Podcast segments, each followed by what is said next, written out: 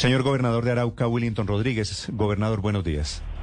Muy buenos días, Néstor. Un saludo especial a todos los oyentes de Blue Radio. Gobernador, ¿qué saben ustedes allí en Arauca del secuestro de este sargento, que hoy es el motivo de la discordia entre el gobierno y el ELN?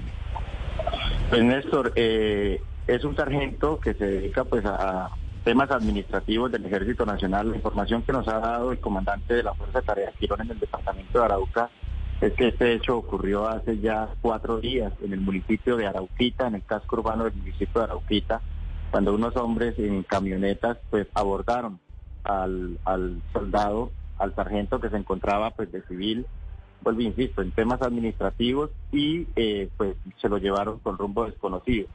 La información que se tiene es que lo tiene el Grupo Armado Organizado Ejército de Liberación Nacional, y eh, en este momento la Defensoría del Pueblo y se encuentra pues eh, ofreciendo todos los protocolos para que se pueda dar pues, con la liberación de este, de este uniformado. Mm. Gobernador, ¿cómo fue el secuestro del sargento? La información que nos da el Ejército Nacional es que él se encontraba en el casco urbano de Arauquita de civil y que fue abordado por unas camionetas, unos hombres en camionetas que pues eh, lo abordaron, eh, lo introdujeron en el carro y se lo llevaron con rumbo desconocido.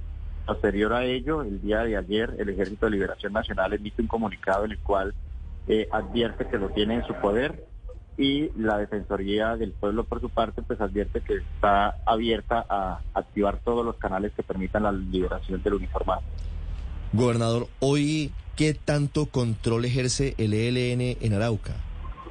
Desafortunadamente eh, ha sido histórico para el departamento de Arauca la influencia que tienen los dos grupos al margen de la ley, tanto en este momento las disidencias de las FARC como el Grupo Armado Organizado Ejército de Liberación Nacional, que tienen pues eh, bastante injerencia en todo el departamento de Arauca y especialmente en el área del Piedemonte Araucano que comprende los municipios de Arauquita, Saravena, Fortul y parte de Sam.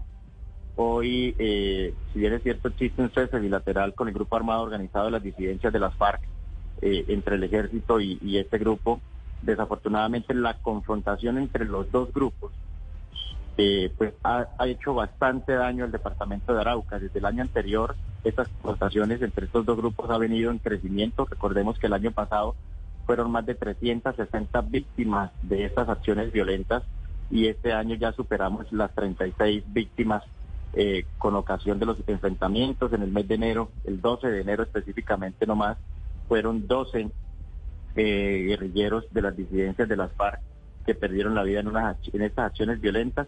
Entonces nosotros siempre desde la administración departamental hemos hecho un llamado a estos grupos al margen de la ley a que mantengan al margen de esas confrontaciones a la población civil. El Ejército de Liberación Nacional ha emitido eh, unas, unos comunicados en los cuales ordena la paralización de las dos compañías petroleras del departamento operadoras de, petróleos en el departamento, como lo son Sierra Col y Pare, y esto ha generado que más de 2.500 eh, trabajadores directos pues hoy se encuentren cesantes porque no han podido retornar a, a las operaciones. El pasado, el pasado viernes, el pasado sábado, 11 eh, de febrero tuvimos un puesto de mando unificado por la vida y mientras el ministro del Interior hacía su intervención, paralelo a ello, en un sector de Arauquita, quemaban una tractomula, se llevaban cuatro volquetas que prestaban sus servicios a estas compañías y esto pues genera zozobra y temor en toda la población del departamento de Sí, gobernador, pero para volver a ese último comunicado del ELN, donde confirma que tiene en su poder, que tiene secuestrado al sargento Bravo, ¿qué tan difícil están siendo las labores de búsqueda para intentar rescatarlo? Porque le dan una sentencia prácticamente al ejército, les los hacen responsable, gobernador, de lo que ocurra si intentan rescatarlos. ¿Cuáles son las, las alternativas? ¿Qué está haciendo la fuerza pública? La fuerza pública, las fuerzas militares específicamente, el Ejército Nacional, pues está obviamente en su ejercicio militar y de inteligencia para buscar la, liberación del, soldado. Pero los canales humanitarios también se han activado. Recordemos que inclusive uno de los puntos específicos en la mesa de México es el cese eh, al fuego por parte del Grupo Armado Organizado del Ejército de Liberación Nacional que permita menguar esas confrontaciones que hoy estamos viviendo en el departamento de Arauca y también la Defensoría del Pueblo y organismos humanitarios en, el territorio se han puesto a disposición que permitan de manera, de manera eh, coordinada la liberación de este soldado, porque difícilmente a través de, de, la fuerza eh, se va a poder lograr, entendiendo, vuelvo insisto, que la extensión amplia que tenemos en el departamento de Arauca, del río Arauca, que divide la frontera Colombia con Venezuela, pues permite que el tránsito en menos de dos minutos se pueda hacer hacia territorio venezolano y allí perdería pues la competencia mm. eh, las fuerzas militares para poder intervenir.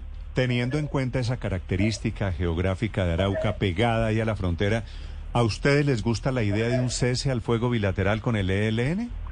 Es necesario, es necesario, pero también en ese cese al fuego se debe, se debe contemplar también la posibilidad que entre los dos grupos al margen de la ley también pueda haber ese cese porque de nada sirve que entre el ejército y el grupo armado eh, cesen, cesen este, estas confrontaciones si entre los dos grupos, es lo que está pasando hoy en el territorio, lo que más está generando eh, derramamiento de sangre en el territorio, siguen las confrontaciones, es decir, los enfrentamientos más grandes que se han dado a lo largo del 2022 y lo que llevamos del 2023 ha sido entre los dos grupos al margen de la ley. Y mientras esas confrontaciones sigan, pues el derramamiento de sangre va a seguir. Que son ELN y disidentes de las FARC que siguen allí agarrados literalmente en el oriente de Colombia.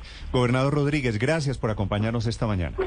Néstor, a usted un abrazo, gracias. Hablando a propósito del secuestro del sargento Libey Danilo Bravo, del que el ELN solamente dice lo tiene secuestrado, pero no da pistas de una pronta liberación.